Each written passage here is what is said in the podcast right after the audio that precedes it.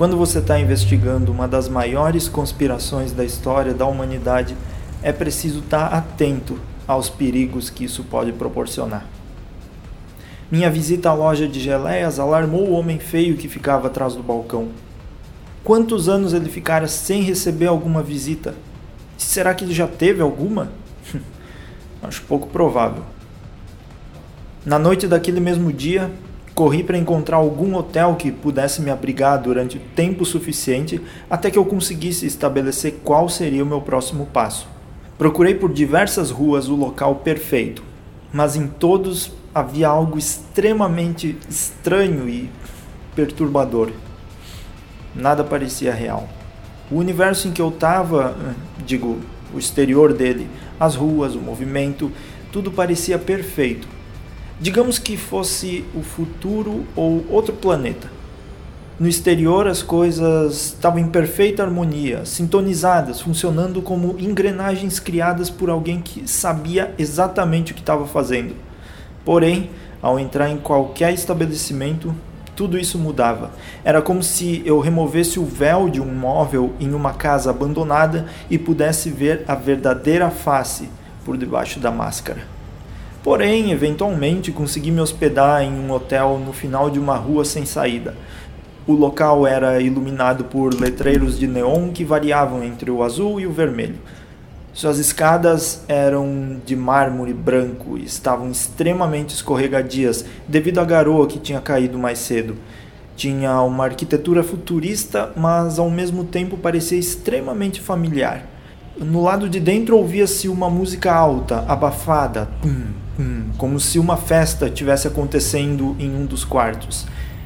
Entrei me cadastrei com uma pessoa extremamente quieta e rabugenta. Falei que pagaria no crédito quando fosse embora. Entrei no elevador e fui até o meu quarto, 9500 no nonagésimo andar. Eu demorei mais ou menos duas horas até chegar no meu quarto. E o som da música continuava balançando os quadros pendurados nas paredes. Fiquei imaginando quão alto estaria o volume no ambiente da festa. O meu quarto era minúsculo e muito simples, apenas uma cama de frente para a janela. Me peguei distraído observando a altura e a magnitude daquela cidade. Ali, no nonagésimo andar, as estradas e prédios continuavam como se eu nem tivesse saído do térreo. Isso me fez ficar imaginando se esses prédios eram infinitos. A diferença de cada andar pelo que eu percebi, era que mudavam as culturas e os estilos arquitetônicos. Era como se ali vivessem milhares de pessoas de todo o mundo. Ou como se todos os países estivessem em um só lugar. O que me deixou aliviado foi a ideia de que eu poderia simplesmente pular a janela e sair caminhando pela rua sem pagar a estadia. Afinal, eu não tinha o dinheiro daquele universo.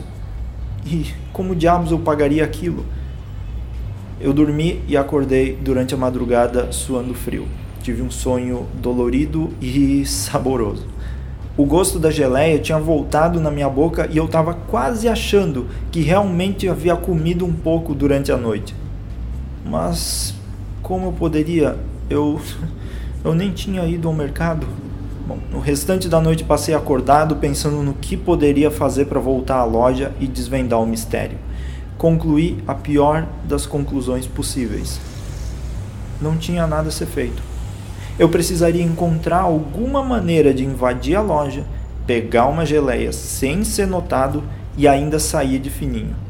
Mas como eu faria isso se já tinha sido notado pelo homem da loja? A manhã chegou e com ela uma mente mais calma e limpa para pensar. Ouvi a campainha do meu quarto tocar e abri a porta. No chão, uma bandeja de metal com uma xícara de café e um pão com geleia. Para mim. Olhei para todos os lados no corredor e não consegui identificar o entregador daquele presente. Isso com certeza não deve ser um serviço de quarto.